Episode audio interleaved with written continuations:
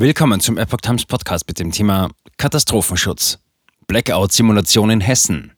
Mehrere hundert Tote in 96 Stunden. Ein Artikel von Reinhard Werner vom 16. September 2022. Eine Analyse im Auftrag des Rheingau-Taunus-Kreises Hessen befasste sich mit einem Blackout und möglichen Folgen. Diese wären gravierend. Und die Kommunen sind kaum vorbereitet. Mit einem düsteren Szenario wartet eine Analyse des Spezialunternehmens für Notversorgung Comre auf, die der Rheingau-Taunus-Kreis bei den Berliner Spezialisten in Auftrag gegeben hatte. Untersucht wurden mögliche Folgen nach einem längeren flächendeckenden Blackout und welche Hausaufgaben der Landkreis mit Blick auf den bevorstehenden Winter noch machen müsse. Analyse in Hessen geht von katastrophalen Folgen eines Stromausfalls aus. Wie die Mainspitze berichtet, lag der Bericht von Comre Anfang September vor und sprach von gravierenden Folgen. Demnach wären allein während der ersten 96 Stunden eines solchen Blackouts mehrere hundert Tote zu beklagen. Betroffen wären demnach vor allem Patienten in Kliniken und Pflegeeinrichtungen. Bereits innerhalb der ersten 24 Stunden wäre zudem mit dem Tod von Nutztieren zu rechnen. Umspannwerke würden ausfallen und Wasserbehälter leerlaufen. Wie Kreisbrandinspektor Christian Rossel betont, bereite sich ein neu strukturierter Krisenstab des Landkreises auf die möglichen Folgen einer Gasmangellage vor. Noch wahrscheinlicher und dabei in seinen Folgen noch gravierender sei jedoch ein Stromausfall. Und dieser würde zuallererst Internet, Festnetztelefonie und Heizungsanlagen lahmlegen, gefolgt von Mobilfunknetz und Digitalfunk.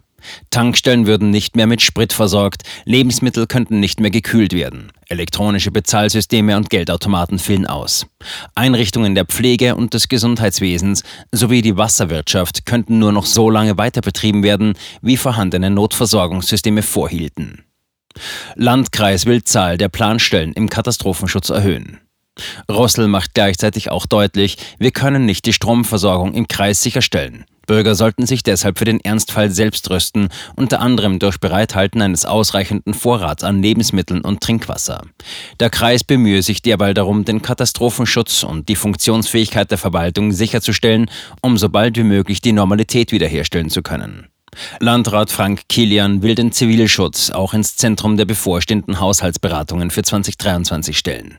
Neben einer umfassenden Bestandsaufnahme der Ausstattung und der Beschaffung erforderlichen Materials soll es auch zusätzliche neun Planstellen im Fachdienst Katastrophenschutz geben, davon drei für Spezialisten auf dem Gebiet der Organisation des Zivilschutzes.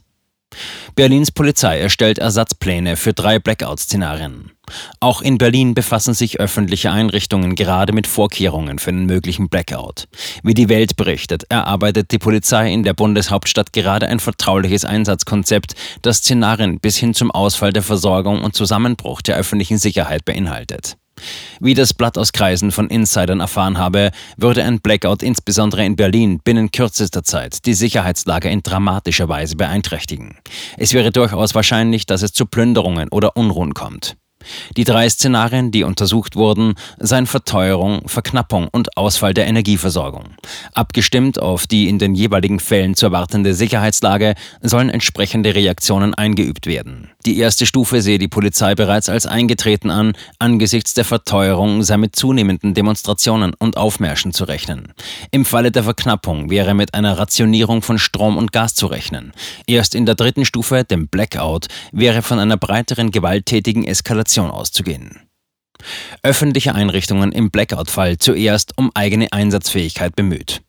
Als Mitverantwortliche für die Sicherheit in der Hauptstadt ist es für die Polizei Berlin selbstverständlich, sicherheitsrelevante Szenarien vorzudenken und deren Bewältigung zu planen sowie vorzubereiten, zitiert die Welt einen Sprecher der Exekutivkräfte. Maßnahmen fasse man in erster Linie im internen Bereich ins Auge, weshalb derzeit abgefragt werde, welche Polizeidienststellen mit Notstromaggregaten versorgt werden könnten. Zudem wolle man Satellitenhandys und gefüllte Treibstofftanks vorhalten, um auch in einer fortgeschrittenen Krisensituation handlungsfähig zu bleiben. Dass die Polizei solche Konzepte in der Schublade habe, sei jedoch nicht ungewöhnlich, heißt es aus der Exekutive. Für lebensbedrohliche Einsatzlagen, Anschläge, Geiselnahmen, aber eben auch für eine Pandemielage, größere Stromausfälle und mögliche Einschränkungen der Energieversorgung existierten Einsatzpläne dieser Art. Zuletzt aktiviert worden sei ein solches Konzept im Juni im Zusammenhang mit einer Amokfahrt in der Nähe des Breitscheidplatzes.